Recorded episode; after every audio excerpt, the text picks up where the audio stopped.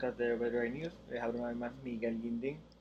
Me pueden seguir en las redes sociales como at PR en Facebook, Twitter e Instagram. También si quieren eh, patrocinar un poco más allá eh, el proyecto pueden eh, suscribirse a www.patreon.com diagonal Overdrive News. Ahí pues pueden poner un granito de arena adicional para seguir llevándole este tipo de contenido si, si, si, les gusta. Como quiera les doy las gracias por escuchar y acompañarme una vez más. Y nada, en esta ocasión voy a aprovechar el reciente eh, lanzamiento o el debut del Nissan Z 2023 y quiero entonces dar un, repaso, un vistazo hacia atrás, hacia los orígenes de, este modelo que ya tiene casi 52 años de historia. Eh, el Z fue uno de los primeros autos deportivos japoneses eh, en llegar a los Estados Unidos. Llegó en octubre de 1969 eh, tengan en consideración que en, ese tiempo pues los deportivos más bien eran europeos o los muscle car americanos, Challenger, perdón, el Mustang, el Camaro salió ese año, el Challenger no salió hasta el 1970, poco después. Entonces tenían los Triumph, los MG, que eran británicos, los Roadster como Alfa Romeo, que, italianos, y pues obviamente los Mercedes, Porsche, etc. Este fue de los primeros vehículos de Japón, de los carros japoneses, que, que, hicieron venir a quitar el estigma que tenían los carros japoneses en aquel tiempo, de que eran simplemente carros económicos y, de bajo costo. El proyecto originalmente iba a ser una colaboración con Yamaha, pero Nissan terminó descartando el proyecto en 1964, ya que el motor que, que trajo Yamaha no cumplía con las expectativas que ellos tenían. Entonces, eh, Yamaha se llevó el proyecto hacia la Toyota y de ahí resultó el Toyota 2000 GT. Nissan pues siguió eh, desarrollando el Z por su cuenta y esto vino de la mente de Yukata Katayama, que es considerado el padre del Z, y él fue el que eh, reiteró la importancia de tener un carro deportivo accesible al mercado. Este señor eh, falleció a los 105 años en el 2015, así que pues, vio prácticamente todos los Z, menos el de ahora que, salió la semana pasada. Básicamente, eh, Nissan tuvo éxito eh, En, las, en las metas que tenía, pues lograron mantener un precio bastante bajo está alrededor de 23 mil dólares más o menos cuando salió el modelo original. Si lo sacas por inflación sería alrededor de 26 mil dólares ahora en dinero de 2021.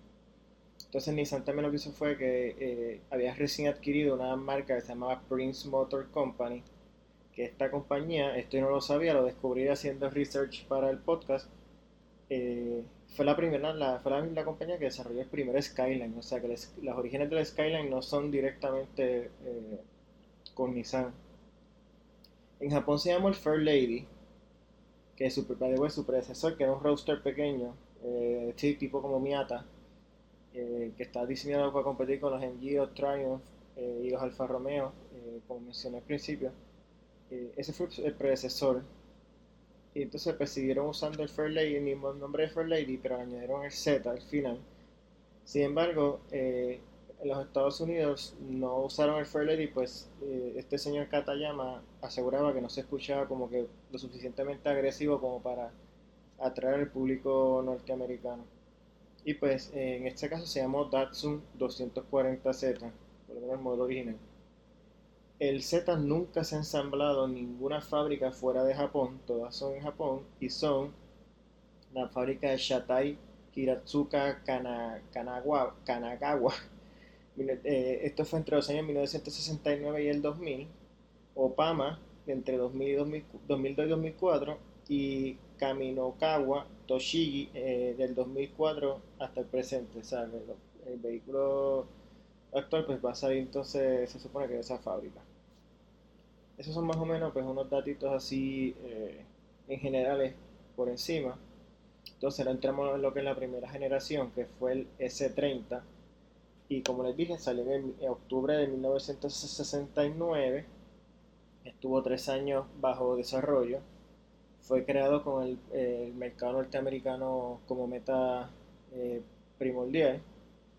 Su diseño exterior fue diseñado por eh, Yoshi, Yoshihiko Matsuo, y como les dije, llegó como 200, Nissan Datsun 240Z al mercado norteamericano. Tenía un motor 6 en línea de 2.4 litros aspirado, producía alrededor de 151 caballos de fuerza.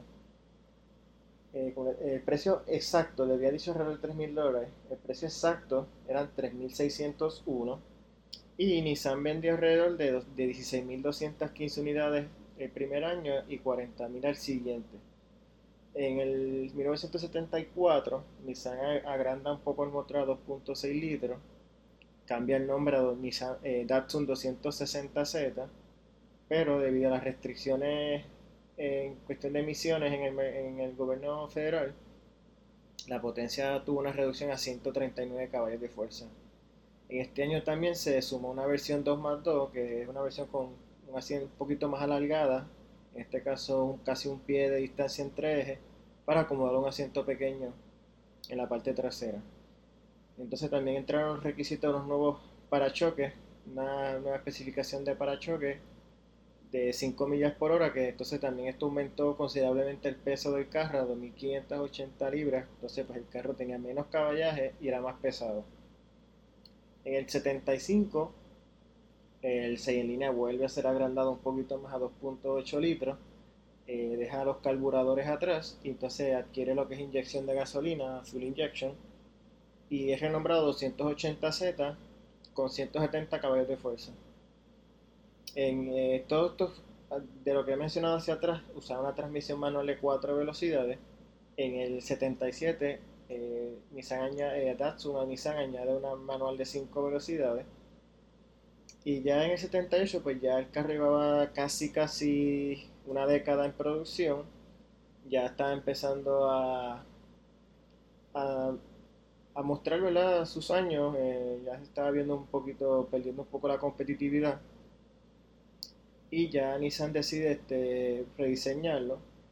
Y al final del ciclo, eh, casi más de 500 500.000 unidades, medio millón de unidades se vendieron durante estos nueve años donde estuvo en producción.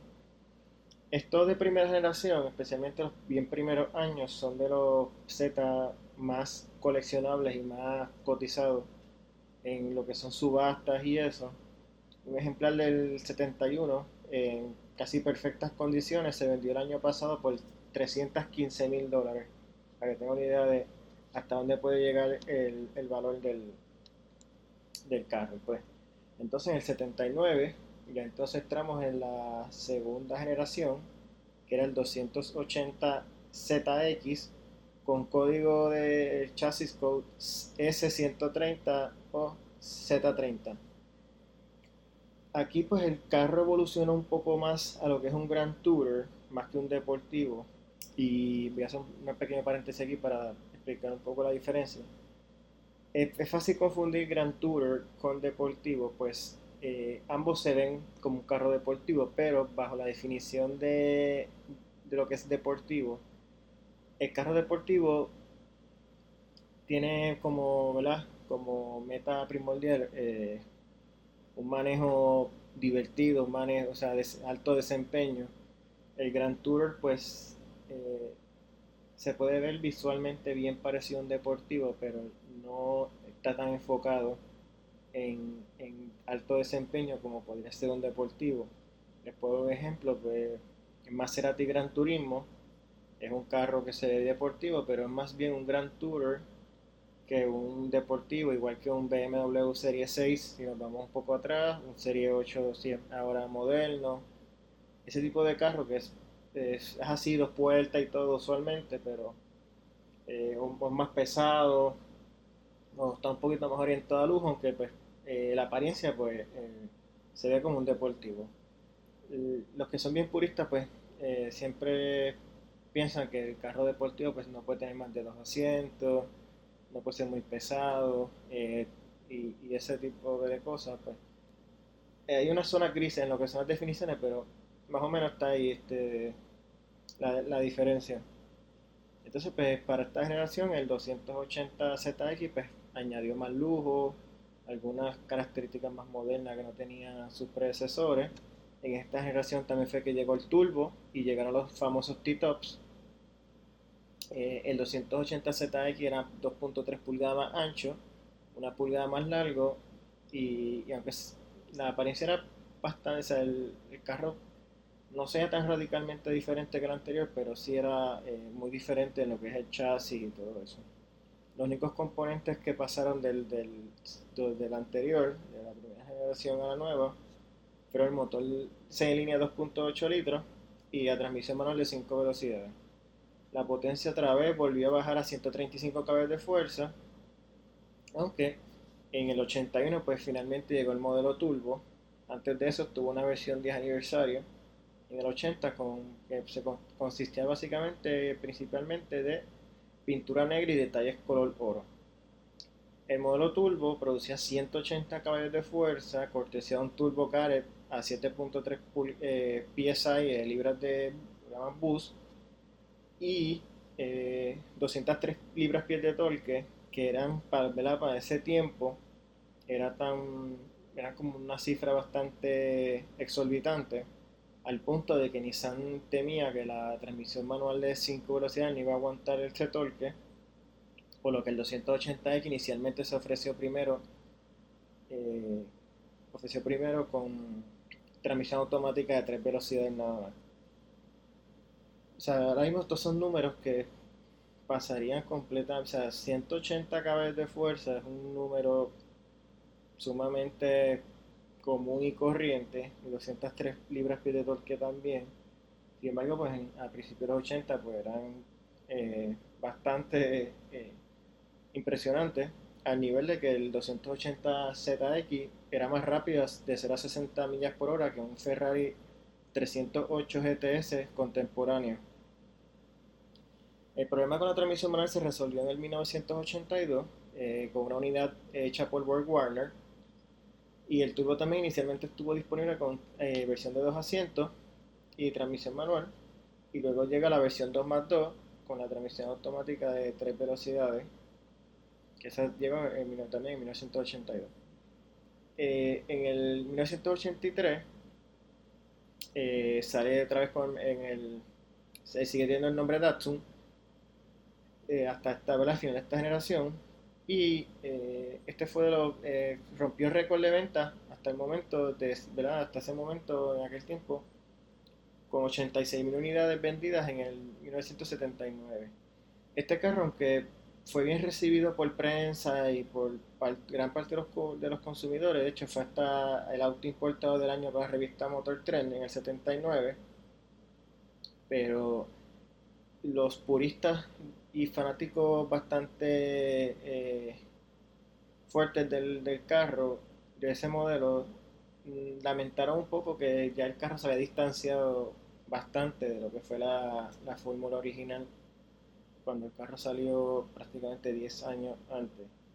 Así que eh, ahora, en, retrospectiva, este es de los modelos menos cotizados y de los menos diría que los menos fanáticos tiene, aunque ese honor o deshonor les, le pertenece al Z31, que es el que le siguió, que es el 300ZX, de entre los años 84 y 89. Este fue el primer rediseño total del Z, solamente reteniendo algunos componentes del chasis del 280ZX este fue el último año que se vendió como Datsun, en el 84. Ya en el 85 adelante, pues ya todos los modelos Datsun en los Estados Unidos pasaron a ser Nissan. Fue diseñado por Kazumasu Takagi. Y entre las novedades era que trajo un V6, no un 6 en línea, era un motor completamente nuevo para, para ese año. Y no solamente fue el primer V6 para un Z, sino que fue también el primer V6 en masa eh, producido para un auto japonés. Producía 160 caballos en la versión aspirada y 200 caballos en, la versión turbo. Las opciones eran transmisión manual de 5 velocidades, una automática de 4. Y también estuvo disponible en versión 2 más 0 de 2 asientos o la 2 más 2 con asiento pequeño eh, atrás. el techo T-Top se volvió es una característica estándar en todos los Z en el año 85. Se produjeron alrededor de 329.900 unidades y en el momento que fue introducido fue el carro más potente eh, de fábrica eh, con, de origen japonés, en modo turbo. Entonces en el 84 llegó una versión 50 aniversario, pero esta versión de 50 aniversario era para celebrar los 50 años de la marca Nissan Datsun, no del modelo. Y eh, tenía una combinación de la carrocería gris con detalles negros. Y se produjeron eh, y basado en el motor turbo nada más, y se produjeron 5.148 unidades para Estados Unidos, 300 para Canadá, y el mercado australiano tuvo la opción de un 50 aniversario con motor no turbo, aspirado y, capacidad de 2 más 2. Otra última edición especial Shiro eh, salió en el 88 con pintura blanca en la carrocería, aros del mismo color, o sea, aros blancos también, eh, algunos cambios en la suspensión, el diferencial SD y unas butacas recaro. De estos se produjeron 1.002 unidades para los Estados Unidos entre los meses de enero y marzo del 88. Este, ha sido, este fue, como le mencioné antes de empezar con la descripción, eh, entre los fanáticos férreos del Z, eh, como diríamos por ahí los hardcore, este es el menos, eh, como tal, el menos, el peor recibido, el menos eh, recordado. Sí tiene cierto valor, eh, pero no es eh, preferido por los fanáticos. muchos fanáticos lo tienen pues por tener la, la colección o las generaciones completas, pero entiendo que fue el punto más bajo eh, del Z y que se vio más marcado con el pico que alcanzó entonces ahora con el Z32 que fue que, que su sucesor, el 300ZX Z32 de los años 90 y 96 en Estados Unidos y hasta el 2000 en Japón, que aquí fue, diría que el cambio más dramático que hubo eh, y que todavía ha habido de, de una generación del Z a otra.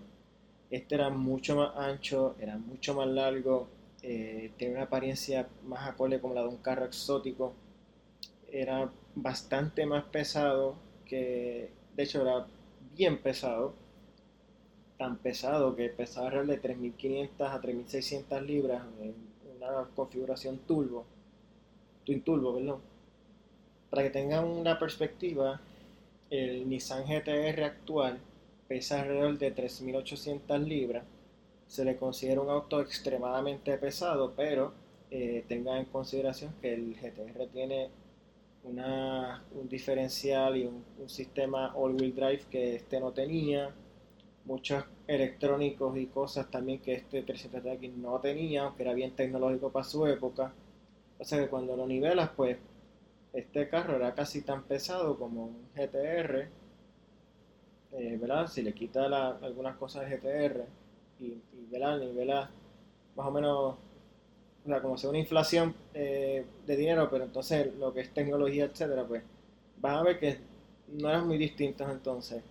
De hecho, este, este carro, este, esta generación del, Z, fue más como, como, una, como una versión antigua del GTR más que de un, de un Z. Tienen muchas características que se parecen. Este también trae una, una suspensión más sofisticada. También introdujo el sistema de, que podía virar con las ruedas de atrás también para mejorar la agilidad como les dije, era un carro bien moderno, tanto en diseño como en tecnología para su época. Entonces, eh, siguió usando el V6 de su predecesor, pero con bastantes revisiones, y producía 222 caballos de fuerza aspirado, eh, que era más que el turbo anterior.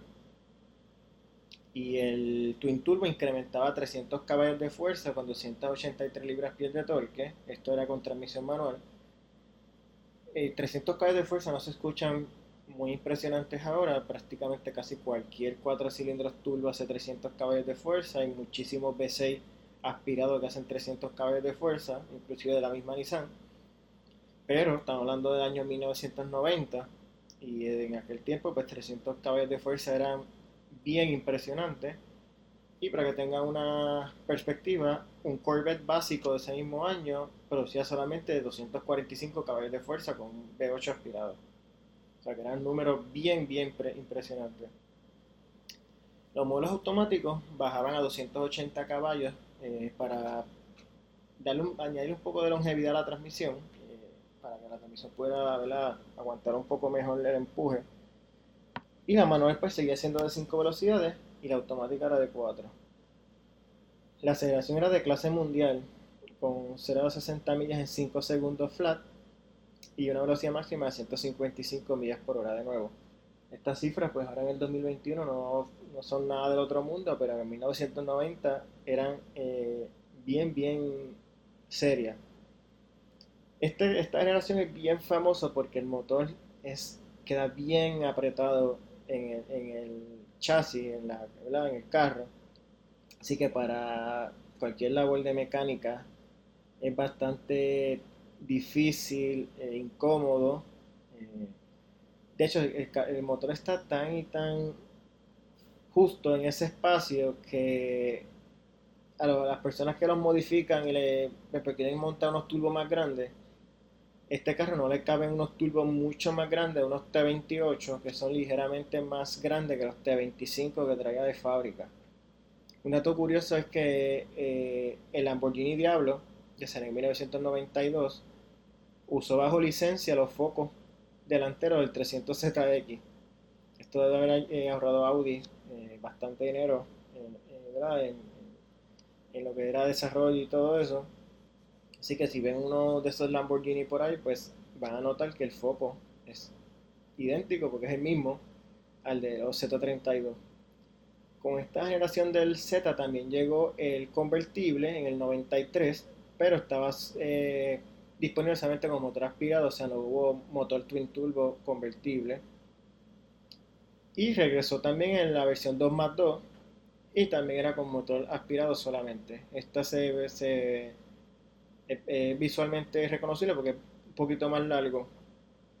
Y también eh, los modelos 2 más 0, el tapón de la gasolina queda al frente del eje y en los 2 más 2 queda de por detrás. Eso también es otra manera de eh, distinguir uno del otro, aunque es bien común también de que, aunque originalmente vino más que aspirado, pero eh, ahora mucho, mucha gente que compró el, el 2 más 2 lo que hizo fue que le hizo un swap de motor y le, añadió el motor Twin Turbo por acá, más adelante. O sea muchísimos por ahí que yo los he visto, dicen 2 más 2 Twin Turbo, y es que pues los hicieron Twin Turbo por acá.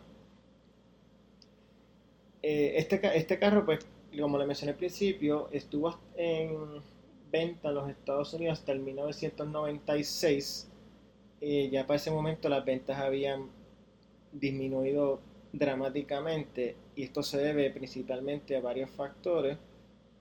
El primero es que también en los 90 se vio otra migración bastante marcada de compradores hacia eh, modelos SUVs, pero diría que más bien además de que, aunque era un vehículo, un carro espectacular, eh, que compitió con, eh, fue parte de, la, de esta generación dorada de, carros deportivos de Japón, donde compitió con el Supra, compitió con el RX-7, con el Mitsubishi 3000 GT, así como el Corvette de Estados Unidos, eh, hasta puedes tirar el Porsche 911 ahí, pero el precio literalmente el precio de, de, de, haber subido de categoría fue un aumento de precio que lo sacó por completo del alcance de, mucha de una gran parte de, los consumidores para que tengan una idea en 1990 que fue el año donde yo nací también el precio inicial era alrededor de 30 mil dólares y esto equivaldría a 62 mil dólares ahora en el 2021 pero no se quedó ahí eh, en el 90, ya para el 96 el precio había subido a casi 50 mil dólares. Ese fue su último año de producción. Y 50 mil dólares en el 96 son casi 90 mil dólares ahora. Ya ves por qué competía con ese con carro hasta como Corvette y 911, porque aunque en desempeño podía hacerlo, pero también en precio estaba más o menos en esa liga. Eh, fue, como creo se fue bien, bien, bien recibido por críticos, por, prensa, por mismos consumidores. Eh, también fue el, carro importado del año de Motor 3 en el 90. Calandreve lo cogió en su, lo añadió en su lista de Ten Best todos los años que estuvo en producción en los Estados Unidos, porque se vendió en los Estados Unidos. Pero de todas formas, pues eh, las ventas habían caído a niveles nunca antes vistos. El carro se estaba vendiendo una fracción de lo que se vendía antes, en, cuestión de volumen. Y en el 96, pues Nissan decide retirarlo del mercado norteamericano con una edición conmemorativa de 300 unidades, que como pueden imaginar son bastante bien cotizadas hoy en día en subastas y por coleccionistas. Entonces aquí entramos en el periodo del hiato entre el año 97 y 2003, o sea, 6 años, en el que no se vendió completamente, o sea, el Z no se vendió como un carro completamente nuevo. Entonces en el 98 Nissan decide lanzar un programa que se llama el Vintage Restoration Program, como gracias para mantener, aunque no lo estaban vendiendo como carro nuevo, pero querían mantener un interés en el modelo y lo que hizo fue este, adquirió la mayor cantidad de 240 Z que pudo del modelo original los restauró, eh, reemplazando alrededor de 800 piezas en cada carro con, y, hasta con una garantía de un año, vendiéndolos alrededor de 24 mil dólares, que era el precio original del carro ajustado a inflación. Pero como quiera que sea, el programa no tuvo mucho éxito y solamente se completaron 37 eh, unidades, están registradas en el registro oficial del programa y también, como pueden imaginar, pues son bastante bien cotizadas hoy en día, algunas vendiéndose por mucho más de 100 mil dólares. Así que el que compró uno de esas 37 personas, pues hicieron una buena inversión, por lo menos. En el año 99, eh, Nissan tira el, 240Z Concept, que fue diseñado en California. Este fue como el primer intento para volver a revivir el Z.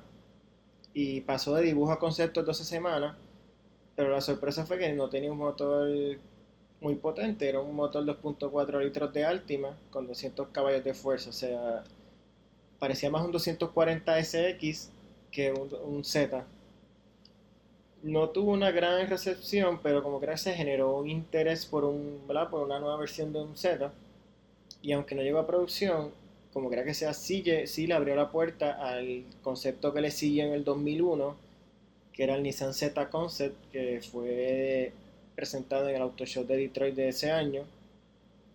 Y era prácticamente el 350Z que eventualmente salió a la venta, pero eh, en una versión concepto, pero era casi casi idéntico, o sea, era algo bien similar a lo que hizo Nissan con el Z Proto y el Z que presentó la semana pasada, que del concepto al, al, al modo de producción, pues no hay casi diferencia.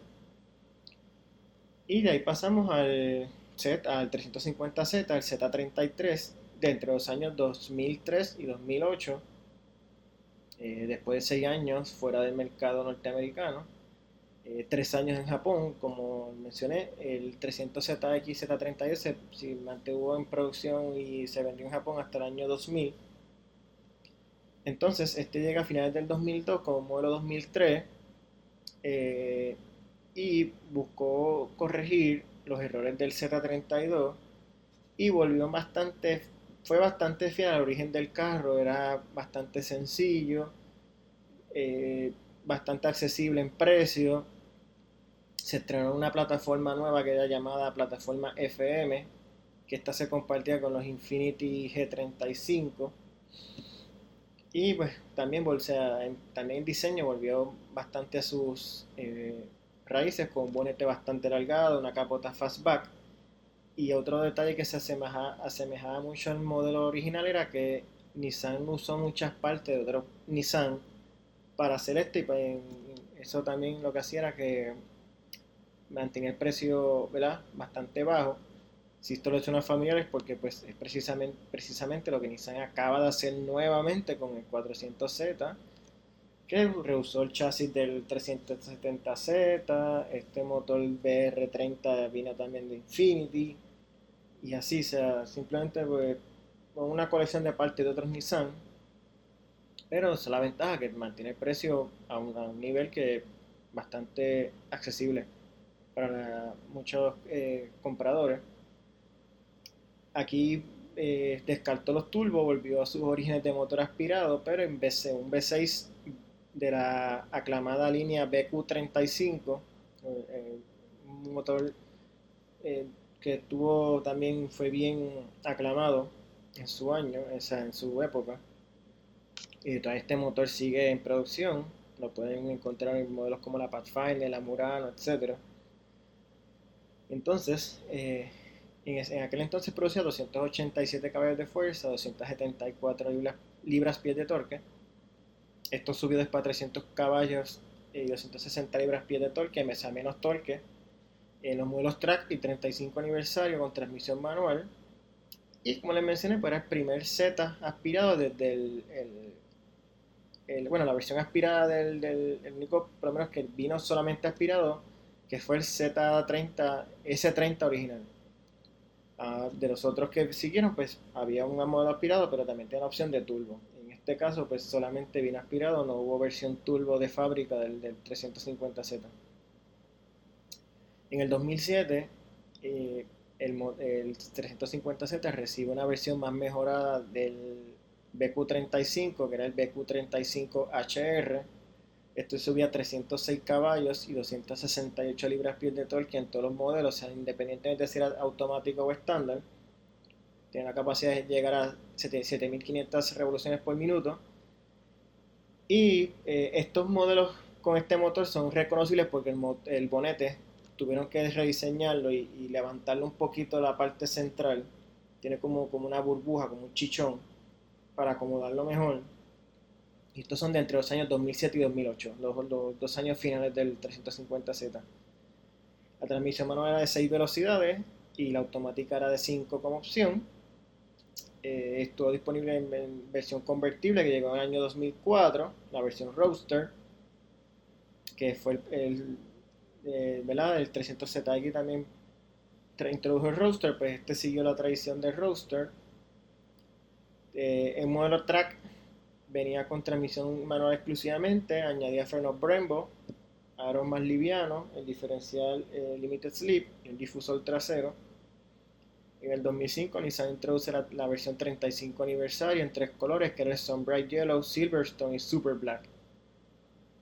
Los modelos de transmisión manual de este 35 aniversario, como mencioné, tenían una versión de 300 caballos del BQ. En el 2007 llega el Nismo con body kit especial, frenos Brembo, unas soldaduras eh, adicionales hechas a mano en el chasis, un sistema de escape Nismo, aros exclusivos de 18 pulgadas al frente, 19 atrás. Y era un modelo más enfocado como en pista, y tenía el mismo motor de los 306 caballos, el, el BQ35HR de estos se vendieron eh, del, del, Z33 se vendieron de 150.000 unidades en los Estados Unidos.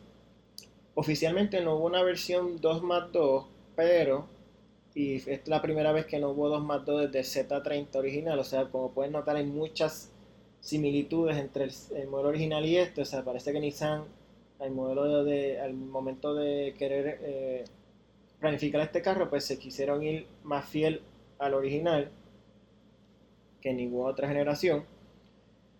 Pero podrías considerar la Infiniti G35 Coupé como la versión 2 más 2 no oficial del 350Z, pues compartían eh, el mismo chasis, los mismos motores, las mismas transmisiones, etcétera. Eran bastante similares, pero eh, simplemente que era uno era Infiniti y otro era Nissan.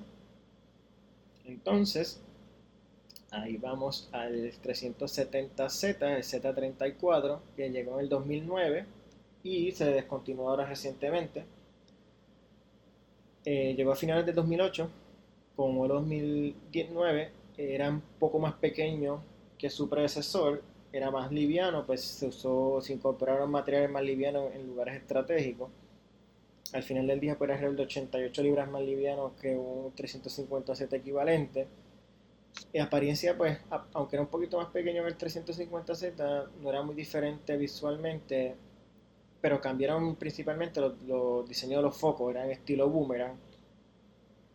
Este introdujo al mercado una versión alargada del BQ en este caso era el BQ37 de 3.7 litros, con 332 caballos de fuerza, 270 libras-pies de torque, transmisión manual de 6 velocidades, automática de 7.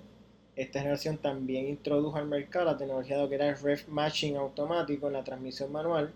Esto lo que hacía es que eh, nivelaba la velocidad del motor y de la transmisión al momento de bajar el cambio, lo que llaman en inglés el throttle blip. Pues hacía el throttle blip automático, sin necesidad de hacer el famoso heel and toe, la técnica de heel and toe que es un poco técnica.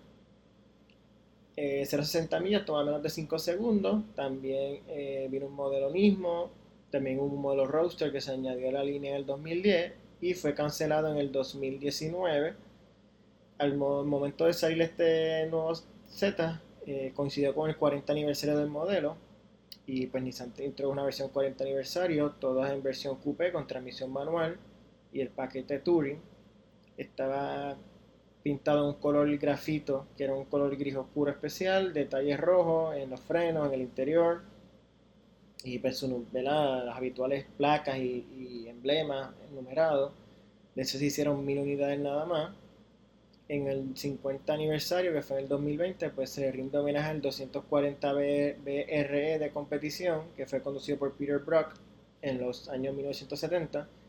Este también está disponible una versión de combinación blanco con rojo o gris con negro, o de nuevo con sus numerosas placas y todo conmemorativo. La versión misma usaba una versión de 350 caballos del mismo V6 3.7 litros con su body kit especial, con sus aros especiales y todo eso.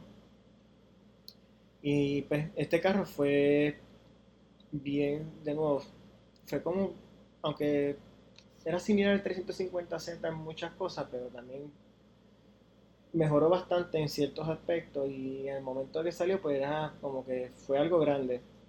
Ya al final, después de más de 10 años en el mercado, pues ya se notaba los años del carro, que eh, especialmente en tecnología se había quedado bien atrás en tecnología, ya había sido superado por numerosos competidores turbo, más modernos, más potentes.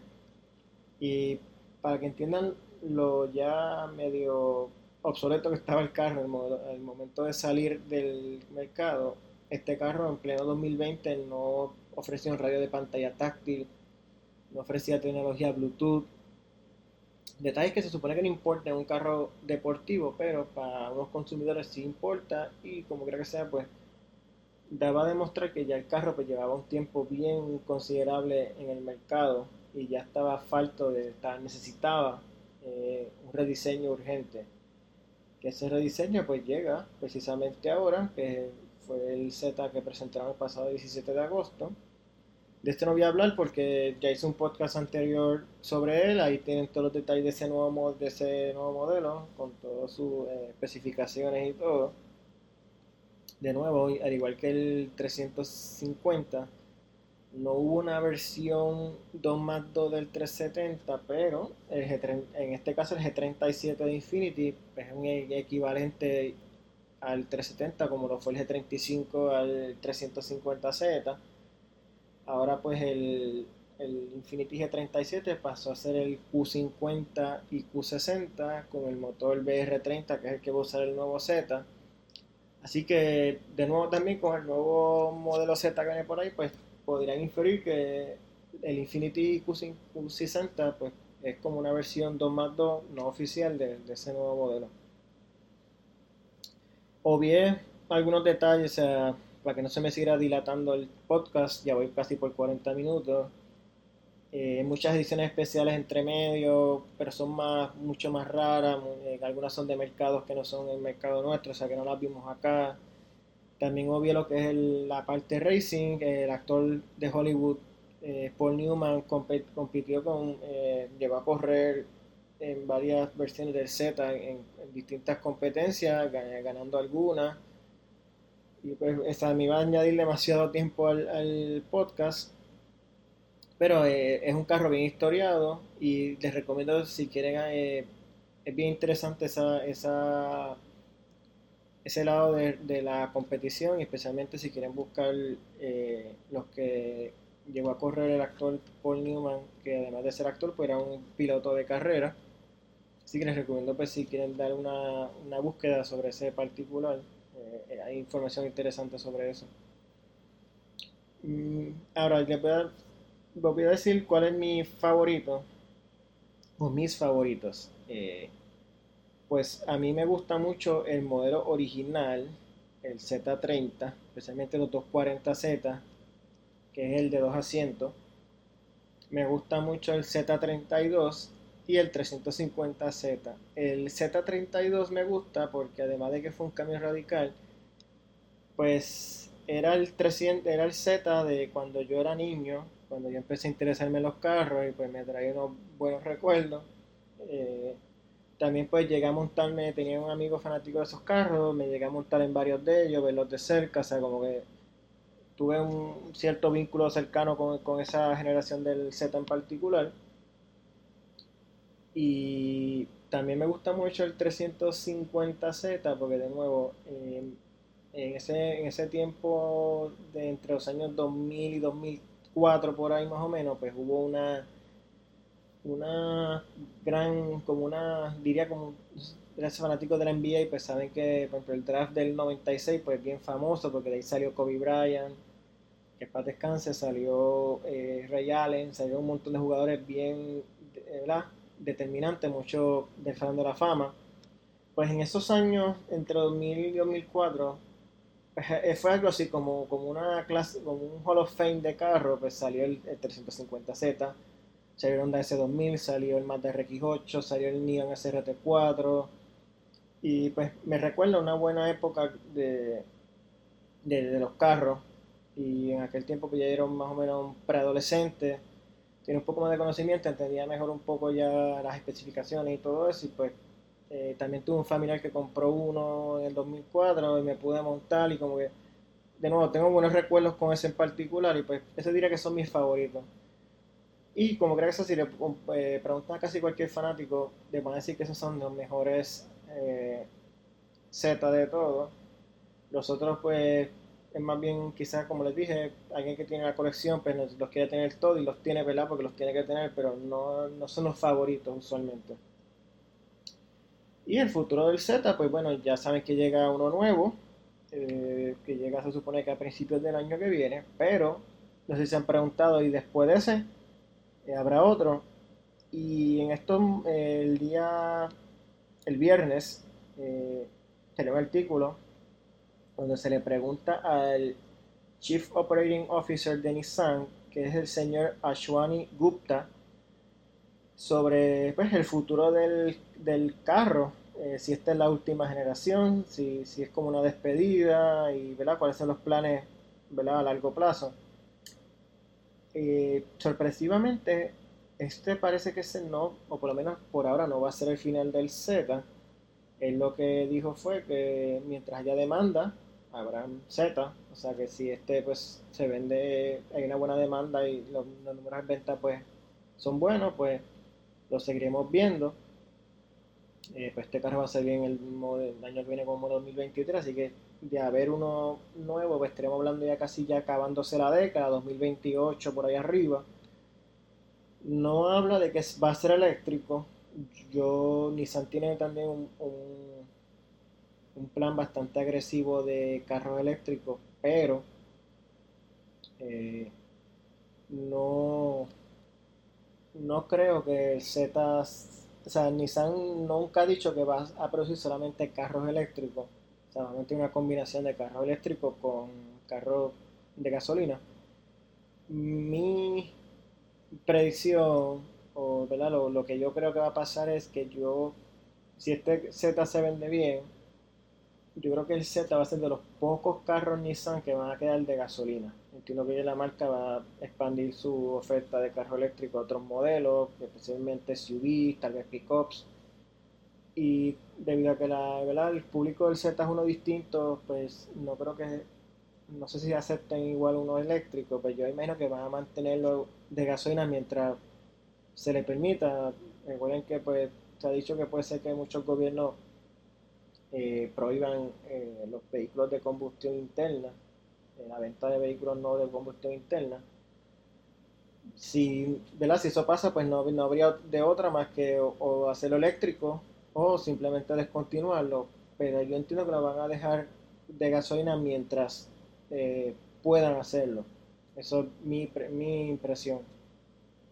Pero pues por lo menos no es por ahora, aparentemente no, es el final del modelo. No es, eh, esto es como tal la despedida, así que esperemos que este carro se venda bien y que puedan haber eh, nuevos modelos y futuras versiones del, Z. Y nada, eh, intenté resumirlo, ¿verdad? Lo mejor sé que pueden haber detalles que se me hayan quedado. Son 50 años de, historia que estoy resumiendo en menos de una hora. Eh, así que nada, espero que les haya gustado este episodio. Eh, les quiero pedir si esto es algo que yo hago con mucho gusto, me apasionan los carros, eh, pero consume tiempo y, pues es un contenido que, requiere trabajo, requiere tiempo y pues si quieren cooperar y, patrocinar un poco más allá de, escucharlo, pues de nuevo pueden suscribirse al www.patreon.com slash o diagonal overdrive news. Y pues ahí también ponen un granito de, eh, granito de arena adicional para poder seguir llevando el mismo contenido y eh, futuros episodios como este. Les voy a pedir también si me pueden dejar eh, reseñas escritas en, en, lo que es Apple, los que lo escuchen en Apple. Se los voy a agradecer y nada, me pueden comentar sobre ¿verdad? qué les parece el episodio, futuras sugerencias, si quieren escuchar un modelo específico. Ya estoy pensando cuál va a ser el próximo. Así que de nada, de, la gracias de nuevo por escuchar. Eh, de nuevo, síganme en las redes sociales como Overdrive News Puerto Rico, perdón, Overdrive News PR en Facebook, Twitter e Instagram. Y por ahí vengo ya con el, pronto con el T3 de la Nissan Pathfinder y otras cositas más. Eh, estoy trabajando lo que son episodios exclusivos para los Patreon este episodio lo van a escuchar primero los Patreon y después el público regular. Pero ya estoy trabajando unos episodios exclusivamente para los Patreon. Así que con eso me despido por hoy. Hasta la próxima.